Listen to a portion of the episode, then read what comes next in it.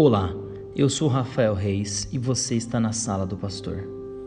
Muitas pessoas têm sofrido com o luto, a separação, visitando, entrando em lugares de funeral que trazem tanta tristeza na separação. Mas eu quero dizer para você que tem sofrido com o luto, com a tristeza da separação, que a maior notícia da história foi dada num cemitério. Ele não está mais aqui. Ele vive. E essa mesma notícia que um dia ecoou em um cemitério vai trazer resultados e consequências na sua vida, na vida da sua família. Que o reencontro é certo, porque um dia essa notícia linda da história foi dada em um cemitério. Jesus Cristo vive.